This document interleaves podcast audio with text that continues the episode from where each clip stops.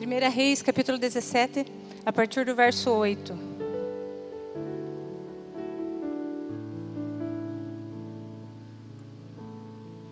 E antes de nós lermos o texto, a maioria aqui, não sei quantos de vocês conseguiram acompanhar a Semana das Primícias, nossa primeira semana do ano dedicada ao Senhor. Quem conseguiu estar aqui? Quase todos os dias, ou talvez todos os dias. A maioria, que bênção. Então, amados, vocês ouviram muitas coisas a respeito de primiciar ao Senhor, de realmente oferecer aquilo que nós temos de melhor para Ele em todos os aspectos da nossa vida, não só na área financeira, o nosso, a nossa primícia, na questão dos nossos frutos colhidos pelo nosso trabalho, mas também no, no, aspecto pessoal, quando eu dedico os primeiros momentos do meu, do meu dia a Ele, é, realmente me derramando na presença do Senhor, buscando nele as soluções para o meu dia, os planos, os projetos de Deus para a nossa vida. Enfim, quando nós o colocamos em primeiro lugar, nós com certeza teremos grandes frutos para colher. É uma semente bem plantada, uma semente onde é, é, ela é semeada e com certeza ela vai gerar uma produção muito maior do que nós podemos imaginar. E hoje não vai ser diferente, nós vamos estar falando sobre a premissa de um coração. E por isso nós vamos falar sobre esse texto. Vamos ler então? Então Elias, ah, desculpa aí, estava começando no primeiro versículo e é no oitavo. Então veio a ele a palavra do Senhor dizendo: Levanta-te e vai a Serapta que é de Sidom, e habita ali, e eis que eu ordenei ali a uma mulher viúva que te sustente. Então ele se levantou e se foi a Serepta, Sarepta, e chegando à porta da cidade, eis que estava ali uma mulher viúva apanhando lenhas. E ele a chamou e lhe disse: Traze-me, traze-me peço, um vaso com um pouco de água para beber. indo ela buscá-la, ele a chamou e lhe disse: Traze-me agora também um bocado de pão na tua mão. Porém ela disse: Vive o Senhor teu Deus, que nem bolo tenho, senão somente um punhado de farinha numa panela e um pouco de azeite numa botija. Vês aqui, apanhei dois cavacos e vou prepará-lo para mim e para o meu filho, para que comamos e morramos. E Elias lhe disse: Não temas, vai, faze conforme a tua palavra, porém faze disso primeiro para mim um bolo pequeno e traze-mo para fora. Depois farás para ti e para o teu filho. Porque assim diz o Senhor Deus de Israel: a farinha da panela não se acabará, e o azeite da botija não faltará até o dia em que o Senhor dê chuva à terra. E foi ela e fez conforme a palavra de Elias. E assim comeu ela e ele e a sua casa muitos dias. Da panela a farinha não acabou, e da botija o azeite, o azeite não faltou, conforme a palavra do Senhor que falara pelo ministério de Elias. Amados, nós estamos aqui falando de uma história muito interessante que aconteceu dentro de um contexto. E eu vou falar um pouquinho a respeito desse momento da história em que nós estamos tratando aqui. É, Elias, ele era o representante de Deus na terra, ele era um profeta nesse momento da história, um profeta muito bem é, usado por Deus, porque realmente ele era um homem fiel ao Senhor. Dentre muito poucos que existiam na nação de Israel, existiam ainda muitos, mas é, ele naquele momento estava junto com o rei Acabe travando uma guerra praticamente contra o pecado.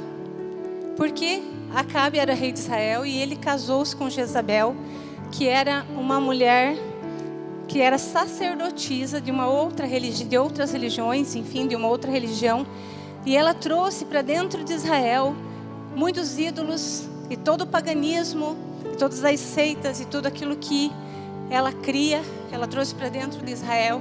E por serem eles os líderes, eles contaminaram o povo com tudo aquilo, eles foram influenciando o povo a ponto de eles abandonarem a Deus e seguirem a outros deuses.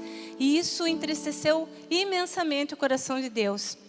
E Deus então fala para Elias que ele faria com que três anos, durante três anos, não chovesse sobre a terra.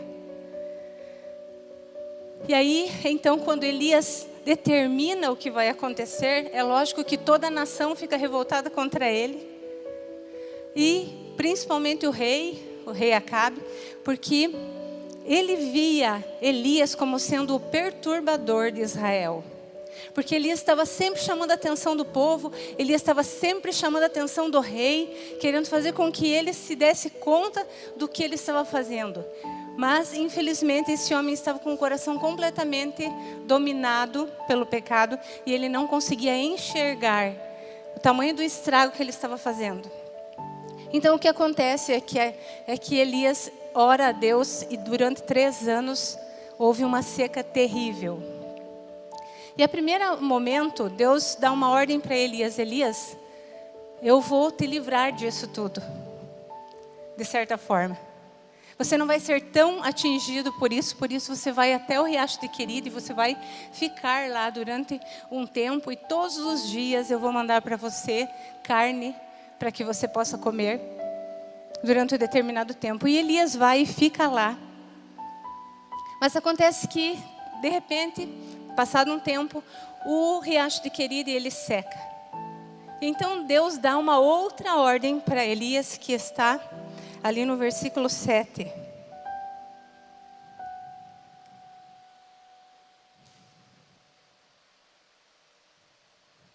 Não, eu não. Olha, gente, eu estou perdidinha aqui, não sei onde que está o versículo, mas enfim, nós, nós lemos ali acerca dessa, desse mandamento que Deus dá a ele, dizendo: olha, você vai então agora, e você vai até a cidade de Sarepta, e lá você vai encontrar uma viúva, e essa viúva vai, se, vai te sustentar. Bom, eu acredito que Elias, diante daquela circunstância, imaginou que ao chegar em Sarepta, talvez ele fosse encontrar uma outra circunstância à sua espera. E ele vai até a cidade, e ao chegar na cidade, ele se coloca lá e de repente ele vê uma mulher e ele identifica ela como sendo a viúva que Deus disse que tinha ordenado que sustentaria ele. Como isso aconteceu? Acontece que as vestes das viúvas eram diferenciadas. E provavelmente ela era a única viúva que se encontrava naquele lugar. Então ele realmente entende que ela era a mulher para quem Deus tinha dado a ordem. E ela, em contrapartida, com certeza ele deve ter se identificado para ela, dizendo: Olha, eu sou um servo de Deus, eu sou profeta, eu sou um profeta do Deus vivo. E ela, apesar de estar numa outra cidade, ela não fazia parte do povo judeu, ela não fazia parte do do povo de Israel. Ela era de Sidom e em Sidom se praticavam muitas religiões e, entre, e muito paganismo, mas aquela mulher, ela tinha algo de especial. E é isso que diferencia ela dos outros, porque quando Elias pede para ela água, automaticamente ela vai, pega a água e traz para ele. E assim como no, com relação ao pão, ele pede para ela e ela diz: Olha, eu não tenho nada a princípio, a única coisa que eu tenho é um restinho de trigo, um restinho de azeite, e eu vou fazer um pãozinho para mim e para o meu filho e nós vamos morrer. Então, nesse momento, nós vemos que essa mulher, ela já conhecia o seu destino. Ela sabia que não havia muita esperança para ela, ela sabia que ela não tinha como criar, criar grandes expectativas, porque a situação era terrível vocês imaginem que nós tivemos alguns anos, nesses últimos anos, nós tivemos muita estiagem aqui na nossa região, quase que em todo o país, e a queixa dos produtores é justamente isso, que fica muito difícil produzir sem muita chuva, sem a chuva suficiente. Então a seca, de certa forma, ela influencia de várias maneiras na nossa vida. Mas além de, de, de ser uma seca, ele, essa seca estava acontecendo num lugar já muito árido. Aquela região é muito árida. E significa então que o fato de não vir chuva, a morte chegava muito mais cedo do que se imaginava. A dificuldade para se colher alguma coisa, para se produzir ou para se dar para os animais, seja água ou alimento, era muito mais escasso. E as pessoas com certeza sentiram muito mais rápido essa dificuldade nas suas vidas. E de uma maneira muito maior ainda, essa viúva. Porque as viúvas, elas eram totalmente desprezadas na época. O que, que acontecia com uma viúva? A partir do momento que o seu esposo morria, ela não tinha direito a nada. Não é como os dias de hoje, que uma mulher pode se virar, ela pode trabalhar fora, ela pode procurar de algum meio estudar, fazer alguma coisa para conseguir sair daquela situação. Não, na época as mulheres não trabalhavam. As mulheres não tinham direito a nada. Elas viviam com os seus pais até o momento em que elas fossem eh, dadas em casamento e a partir dali elas eram sustentadas pelos seus maridos e se esses maridos viessem a falecer, como foi o caso da nossa é, mulher de Serepta, essa viúva, ela estava na mão, literalmente. É interessante perceber que ela tinha uma casa para morar mas ela não tinha mais nada. Então, provavelmente a escassez não tinha chegado naquele momento na vida dessa mulher. Desde que ela tinha perdido seu marido, ela já começou a sentir as dificuldades de estar sozinha, de se sentir abandonada, de se sentir desamparada, de não ter recursos para conseguir sobreviver. E é interessante porque a palavra de Deus relata que as viúvas e os órfãos era, teria que ser uma preocupação do povo, justamente porque elas estavam nessa situação de, de vulnerabilidade. Eles não tinham como sobreviver se não fosse através de doações, da generosidade dos outros. Então, há muito tempo que essa mulher já vinha sofrendo com a, a escassez na vida dela. Mas é interessante perceber que a escassez nos leva para o Senhor. Eu não sei vocês, mas eu vim no momento de escassez para Deus. Eu vim no momento de dor, de sofrimento. Eu vim no momento de desesperança, onde eu me sentia abandonada, onde eu não tinha muita esperança de vida para o futuro. E isso fez com que eu me voltasse para Deus, com que eu me rendesse para Deus, com que eu me desvencilhasse de todos os meus, as, a minha religiosidade, para me entregar realmente para o Senhor. E eu acredito que essa mulher ela já vinha num, num ambiente de tanta angústia, aflição, de tanto medo do futuro, que com certeza ela já tinha buscado a Deus. E mesmo não sendo tão conhecedora assim de Deus, ela já tinha realmente quebrantado seu coração para o Senhor. E isso fez com que essa mulher atraísse o coração de Deus. E o nosso primeiro ponto nessa noite é que Deus usa o improvável. Lá em Lucas capítulo 4, verso 25, diz que existiam muitas viúvas em Israel. Ali Jesus está falando dentro do contexto de que o profeta não é bem que isso na sua própria casa. Ele estava na cidade de Nazaré e ele teve que sair dali porque o povo não acreditava nele. Porque eles olhavam para ele e diziam assim: Ah, mas esse cara aí, esse cara aí é Jesus, é filho de José, de Maria. Os seus irmãos são fulano, cicrano, suas irmãs são aquelas mulheres ali. E enfim, ali Deus, Jesus não conseguiu realizar grandes coisas, grandes milagres, porque havia uma incredulidade muito grande com relação a ele. E nesse contexto, ele usa isso como exemplo. Ele diz: Elias tinha muitas mulheres, muitas viúvas em Israel para socorrê-lo mas porque ele era profeta da casa. Ele não tinha honra. Ele não, eh, naquele momento, principalmente que aquele povo estava tão revoltado e tão longe de Deus, ele era mal visto pelas pessoas. E então Deus acha no coração dessa mulher que mesmo não sendo parte do povo de Deus, atraiu, atraiu a atenção de Deus para ela. E Deus resolve falar com essa mulher. De alguma maneira, Deus comunicou a vontade dele para essa mulher. E quantas vezes Deus fala e comunica a sua vontade para nós, sem que nós tenhamos a verdadeira consciência de quem está falando? Quantas vezes você tem ouvido da parte de Deus algumas ordens, mas você não está sensível à sua voz a ponto de entender que é Ele te dizendo algo? E quantas vezes você tem se desapercebido de quantas direções claras Ele tem te dado, justamente porque você não está atento? E talvez essa mulher não ouviu clara e atentamente a voz de Deus, mas dentro do seu coração existia um sinal de alerta. E quando aquele homem se refere a ela, ela responde positivamente. Então, quando nós olhamos para a vida dessa mulher, nós vemos a improbabilidade. Mas Deus escolhe o improvável para usar. Deus, ele não se importa com a nossa capacidade, com a nossa condição financeira ou com a nossa condição, é, digamos, intelectual. Mas Deus se importa assim com um coração disposto a ouvir a sua voz. E quando então essa mulher recebe Elias e mesmo dentro da toda a sua dificuldade, ela se dispõe a ajudá-lo. Isso significa que Deus está presente nessa situação. Naquele momento, ainda que de forma talvez não muito clara, ela acaba fazendo a vontade de Deus. Ela obedece a Deus. E isso chama a nossa atenção porque muitas vezes, mesmo nós estando diante da presença de Deus, nós não estamos dispostos a obedecer. Nós estamos sempre resistindo aquilo que nos parece muito fora do eixo. Às vezes Deus nos dá uma direção totalmente contrária àquilo que nós esperamos. Essa, dire essa direção ela é improvável aos nossos olhos, ela é impossível de dar certo.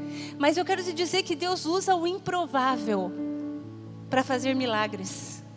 E nós precisamos estar atentos a essa voz, para que nós não venhamos perder a oportunidade de experimentar mais de Deus. E é interessante porque Deus jamais, Ele jamais deixa de ouvir um coração contrito. E como nós falamos dessa mulher, ela já vinha há muito tempo, passando por situações extremamente difíceis, com um filho para criar. E agora, prestes a morrer.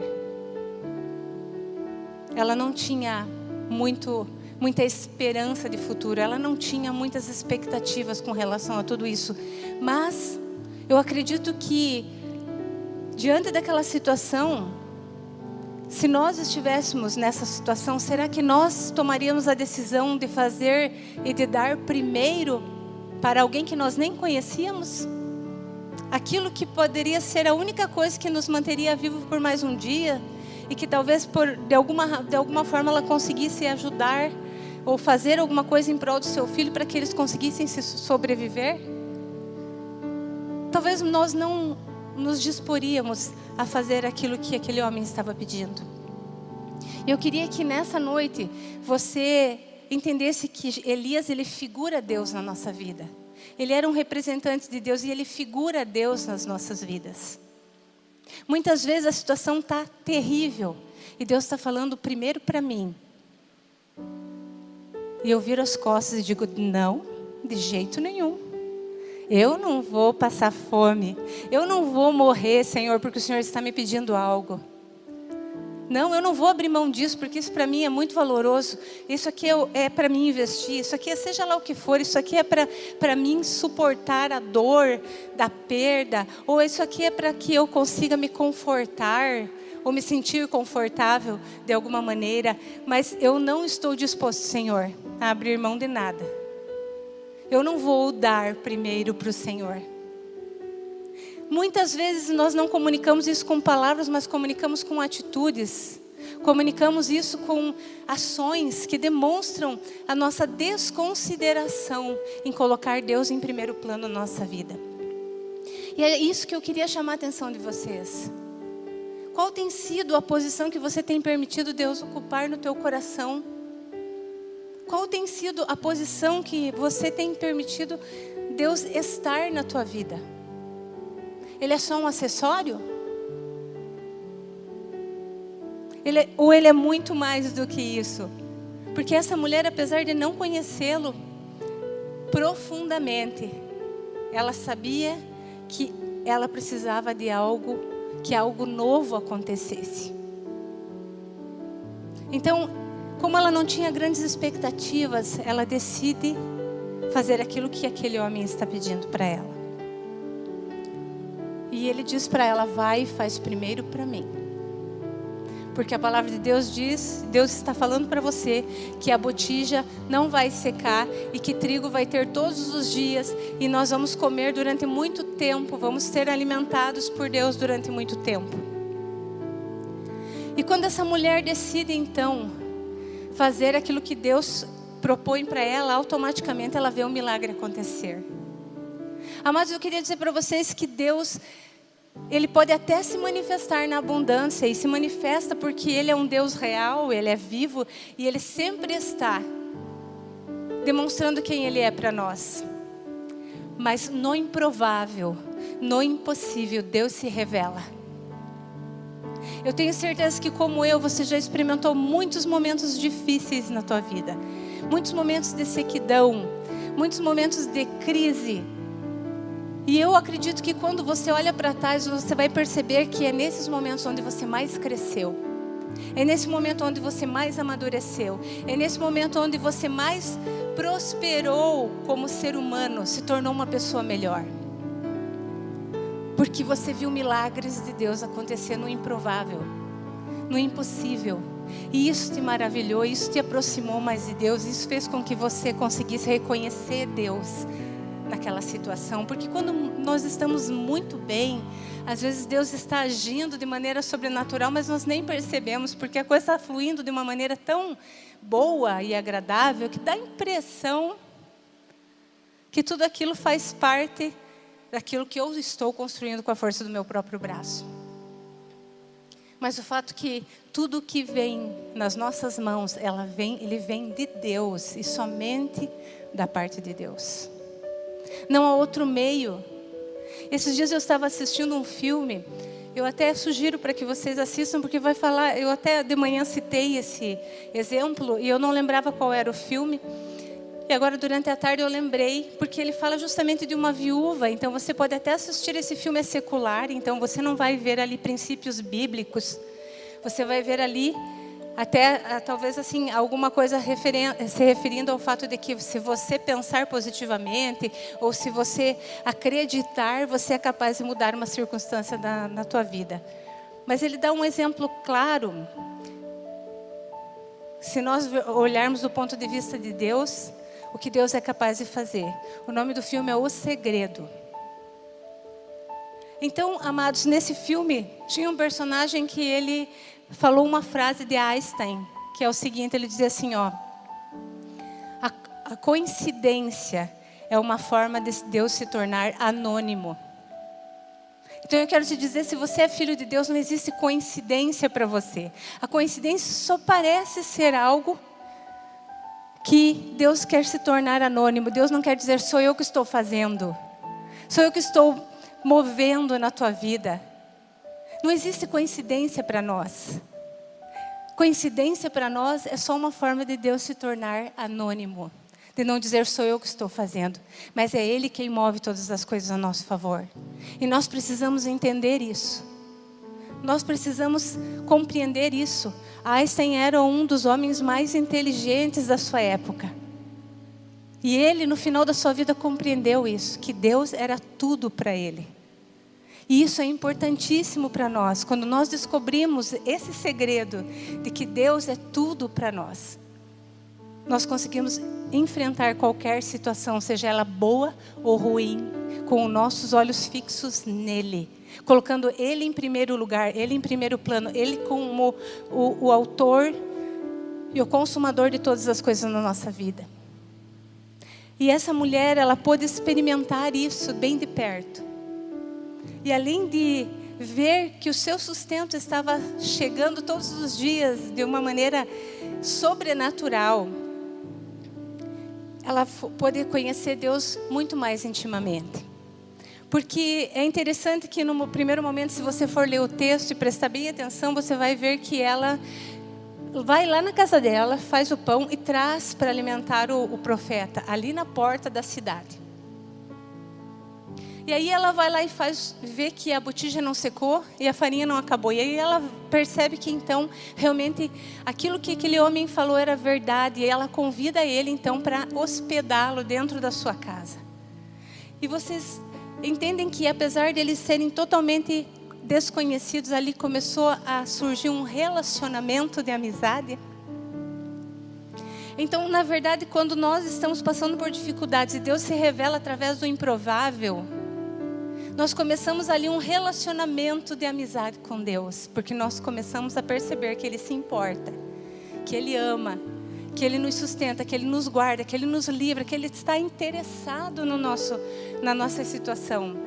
E aquela mulher, durante aquele período que aquele homem está ali com ela, dentro da sua casa, se hospedando, ela tem a oportunidade de ouvir acerca de todos os milagres que ele já tinha visto da parte de Deus. Ela foi com certeza, muito bem evangelizada por Elias. Deus, é, Deus usou a vida de Elias para realmente levar ela a conhecer a Deus profundamente. E não só através de palavras, mas também de atitudes.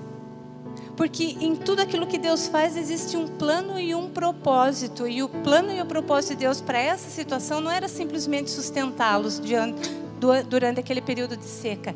Havia muito mais por trás de tudo isso e nós vamos estar conhecendo esses planos e esses propósitos da parte de Deus. É interessante porque lá em Isaías capítulo 54, 5, vamos abrir para que nós possamos ler.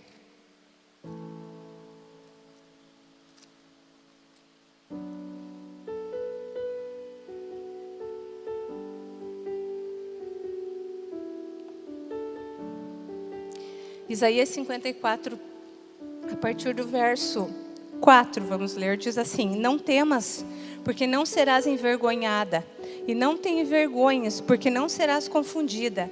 Antes te esquecerás da vergonha da tua mocidade, e não te lembrarás mais do opróbrio da tua viuvez, porque o teu Criador é o teu marido, o Senhor dos exércitos é o seu nome, o Santo de Israel é o teu redentor, ele será chamado o Deus de toda a terra porque o Senhor te chamou como uma mulher desamparada e triste de espírito, como uma mulher da mocidade que é desprezada, diz o teu Deus. Por um pequeno momento te deixei, mas com grande misericórdia te recolherei. Em grande ira escondi a minha face de ti, por um momento, mas em benignidade eterna me compadecerei de ti, diz o Senhor, o teu redentor. Nesse momento aqui, esse contexto onde Deus fala através dessa profecia é um, é um outro contexto totalmente diferente que nós não vamos entrar, mas eu quero falar aqui a respeito da consideração que Deus tinha com relação à viúva. Porque não só nessa passagem, mas em muitas outras você vai perceber a preocupação que Deus tinha com relação à mulher desamparada pela viuvez ao órfão que muitas vezes ficava sem pai. Deus conhecia a condição daquelas pessoas e o quanto elas necessitavam de socorro. E Deus havia ouvido o clamor dessa mulher antes mesmo de Elias ter chego àquele lugar. Deus ouvia, Deus tinha prestado atenção na necessidade daquela mulher antes mesmo de ela saber que ele viria em seu socorro. E Deus muitas vezes olha para a nossa vida e nós estamos lá chorando diante dele, nós achando que Deus não, nos esqueceu, nos deixou de lado, mas na verdade isso não é uma realidade. Deus se importa. Deus ele está sempre com os seus ouvidos atentos ao nosso clamor, diz a palavra. Deus ele conhece a nossa necessidade antes mesmo que ela saia da nossa boca, a palavra de Deus diz. Então, muitas vezes nós estamos nesse estado de sequidão de alma. Sabe, as nossas emoções são destruídas, as nossas finanças estão destruídas, os nossos relacionamentos estão destruídos e nós não conseguimos perceber a ação de Deus nas pequenas coisas, porque nós esperamos que a situação mude de um dia para o outro, nós esperamos que seja imediato a ação de Deus. Mas o fato é que Deus não age dessa maneira. Amados, vocês já imaginaram quão difícil é passar três anos em sequidão, apesar de Deus trazer o sustento todos os dias para eles, para Elias, trazendo carne todos os dias e água. Foram cerca de seis meses até que o rio, o riacho de Querite secasse. Tá? E todos os dias esse homem recebia o mesmo tipo de alimento. Ele foi sustentado por Deus? Foi. Mas ninguém está dizendo aqui que não foi difícil para ele. Ele estava num lugar sozinho, onde durante o dia o calor era escaldante e à noite o frio era terrível. Ele passou dificuldades durante aqueles seis meses. E quando chegou o fim desses seis meses, ele foi levado até essa viúva. E se a seca durou três anos, então durante dois anos e meio, Deus proveu todos os dias o azeite e o trigo, porque foi essa a promessa dele. Mas vocês já imaginaram o que é viver durante dois anos e meio, comendo todos os dias a mesma receitinha? Foi fácil? Com certeza não. Os momentos de sequidão na nossa vida, de dificuldade, não são fáceis de ser atravessados. São difíceis, são desafiadores e muitas vezes levam algum tempo para que nós venhamos a ver realmente o milagre ser completo. Mas eu queria te dizer que nesse tempo existe um plano e um propósito da parte de Deus que precisa ser entendido, compreendido. Porque esse plano e esse propósito eles são muito maior do que aquilo que nós podemos imaginar. Como a própria palavra de Deus diz em vários momentos, em Jeremias, em Isaías. E para que nós possamos perceber o plano e o propósito, eu queria que você voltasse lá em 1 Reis, a partir do verso 17, capítulo 17, verso 17.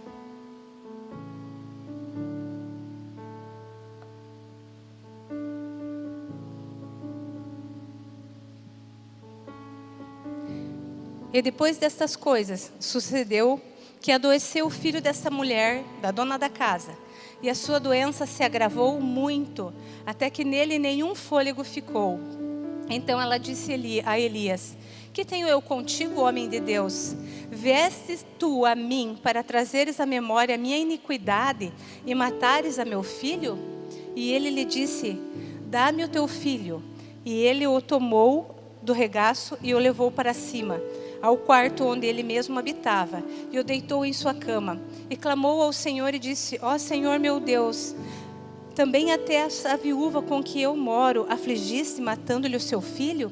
E então lhe pediu, lhe mediu sobre o filho sobre o menino três vezes e clamou ao Senhor e disse: Ó Senhor meu Deus, rogo-te que tome a alma desse menino, torne a alma desse menino a entrar nele. E o Senhor ouviu a voz de Elias, e a alma do menino tornou a entrar nele e reviveu. E Elias tomou o menino e o trouxe ao quarto da casa, do quarto da casa, e deu a sua mãe e disse a Elias: Vês aí o teu filho vive. E então a mulher disse a Elias: Nisso conheço agora que tu és homem de Deus e que a palavra do Senhor na tua boca é verdade. Olha só, amados, ele não só sustentou, mas essa mulher só tinha um bem na vida dela. Um bem realmente de valor, que era o seu próprio filho. E nesse momento de escassez, por algum motivo, esse menino adoece e ele morre.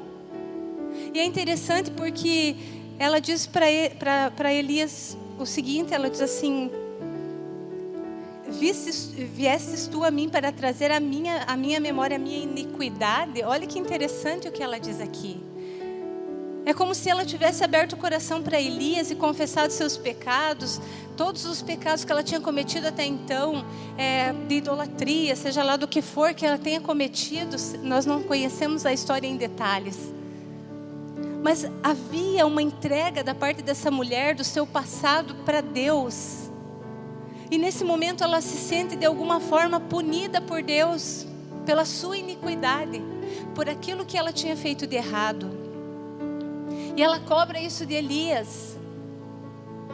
E Elias também, confuso com toda aquela situação, porque nós somos assim. Elias era tão humano quanto nós. Apesar de todas as experiências que ele tinha com Deus, tinha momentos, e a gente vê isso durante toda a história dele, que ele ficava confuso e ele estava sempre questionando a Deus com relação a muitas coisas. Ele diz: Senhor, agora o Senhor me trouxe aqui para afligir essa mulher com a morte do seu filho. Nem ele estava entendendo o plano e o propósito de Deus para a vida dela. Mas ele ora a Deus e Deus ressuscita esse menino e traz uma esperança para essa mulher, porque esse filho era a única esperança que ela tinha. Uma viúva, a única esperança dela é que o filho crescesse para que ele pudesse sustentá-la. Porque a partir do momento que ele se tornasse adulto, ele se tornava responsável por ela. Nós não sabemos a idade desse menino, nós não sabemos a idade dessa mulher. Talvez as condições para ela adquirir um novo casamento era quase impossível diante das circunstâncias onde ela estava vivendo, mas existia uma esperança, um filho que poderia cuidar dela na sua velhice. E essa esperança havia se acabado no momento que o fôlego de vida nele cessou. E aí a gente vê o plano e o propósito de Deus acontecendo, porque Deus ressuscita a esperança daquela mulher, devolvendo a vida para esse filho, que seria a única esperança do seu futuro. Então, amados, eu não sei o que você está vivendo nesse momento, eu tenho certeza que existem pessoas aqui que têm estão vivendo um, um, ótimo momento, apesar de todas as circunstâncias desse ano passado, mas tem pessoas aqui que talvez estão vivendo num momento de dificuldade em várias áreas da sua vida. E Deus está nos dizendo: eu tenho um plano e um propósito na escassez. Eu tenho um plano e um propósito na dificuldade, na luta. Eu tenho um plano e um propósito para você. Eu só preciso que você preste atenção nos detalhes que você preste atenção nos milagres que eu tenho feito todos os dias, até que esse plano e esse propósito se concretize por completo. Será que nós estamos percebendo esse agir de Deus nas nossas vidas ou isso tem passado batido porque estamos tão focados no problema que nós não conseguimos ver o agir de Deus no improvável? Às vezes o fato de nós estarmos atentos a essa voz da parte de Deus diminui o tempo de sofrimento. Porque Deus pode completar o propósito e o plano antes daquilo que estava previsto, se nosso coração não se tornar tão resistente a Ele. O fato é que muitas vezes nós resistimos, e isso prolonga o tempo da sequidão.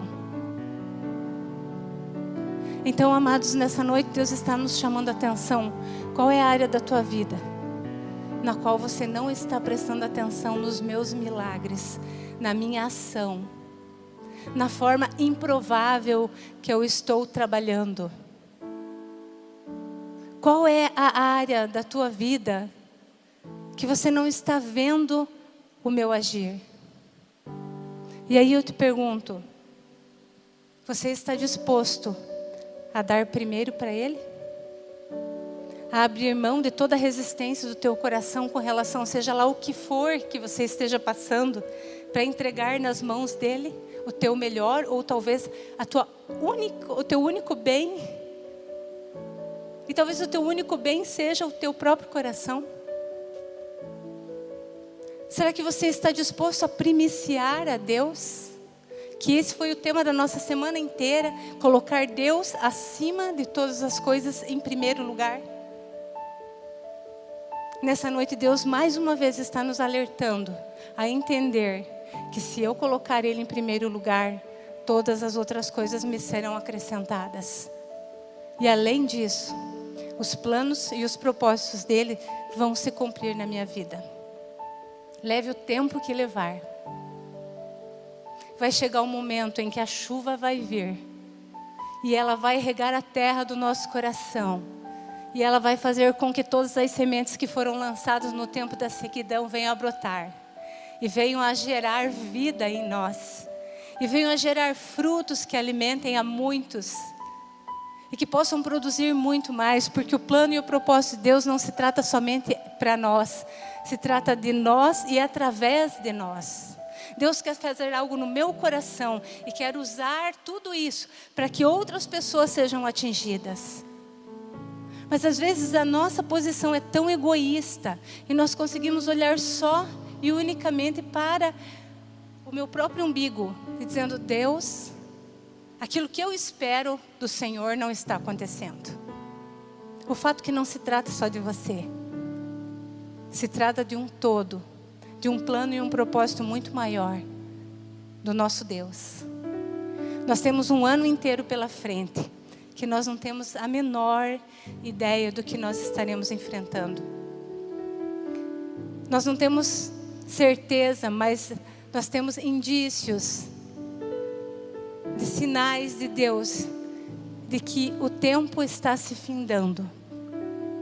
Talvez nesse período nós vamos passar por momentos de escassez, de perseguição, de dificuldades que aos nossos olhos vão ser muito difíceis de serem enfrentados. Eu não estou dizendo para vocês que isso vai acontecer agora, nesse tempo, mas nós temos que estar com os nossos corações muito bem, bem preparados para tudo aquilo que nós estivermos pela frente. Talvez nós venhamos precisar muito da provisão de Deus no improvável, no impossível. E na verdade, todos os dias nós precisamos dele, de alguma forma. Talvez nós não percebamos isso, mas o fato é que a nossa vida depende completamente dele. E quando eu entendo isso, então eu consigo colocar o motivo pelo qual eu vivo em primeiro lugar. Quando eu entendo que tudo que eu quero, preciso, necessito está nele, então eu consigo colocar ele em primeiro lugar na minha vida. Eu consigo colocar ele no centro, no trono do meu coração destronar o meu ego ou qualquer outra coisa que esteja ocupando o lugar do Senhor na minha vida e deixar que Ele reine de fato. E nessa noite é isso que Deus espera que nós entendamos. Essa semana toda foi falada acerca desses princípios. E eu gostaria de convidar o pessoal do louvor para estar subindo. Nessa semana inteira nós fomos ministrados e eu espero que nós não, não permaneçamos da mesma maneira como nós andemos até aqui. Mas que toda essa, tudo isso que nós ouvimos da parte de Deus venha estar abrindo e ampliando a nossa visão para o plano e o propósito de Deus. E que nós consigamos viver o novo de Deus. Que nós consigamos ter construir relacionamento de amizade com Deus, que nós consigamos ver os pequenos milagres a cada dia que vão nos levar a algo muito maior. Que nós consigamos estar sensíveis à voz do nosso Deus. Que nós consigamos estar plenamente entregues nas Suas mãos, porque Ele é o início e o fim de todas as coisas. Por isso eu queria te convidar a ficar de pé.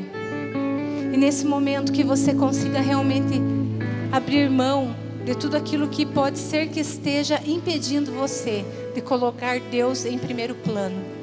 Você conhece o teu coração, você conhece tudo aquilo que você tem vivido no teu dia a dia. E você sabe o que Deus tem pedido para você. Assim como esse homem, essa mulher foi foi foi foi pedido algo para ela. Elias chegou e disse: Faz primeiro para mim. Deus está falando agora para você, primeiro para mim. Que você tem para entregar primeiro para Deus? Feche os teus olhos. E realmente peça para que Deus sonde o teu coração e revele a você tudo aquilo que precisa ser rompido, desfeito dentro da tua alma e do teu coração, para que você possa fluir, para que você possa realmente abrir mão de tudo aquilo que tem te escravizado, tem te impedido de receber de Deus.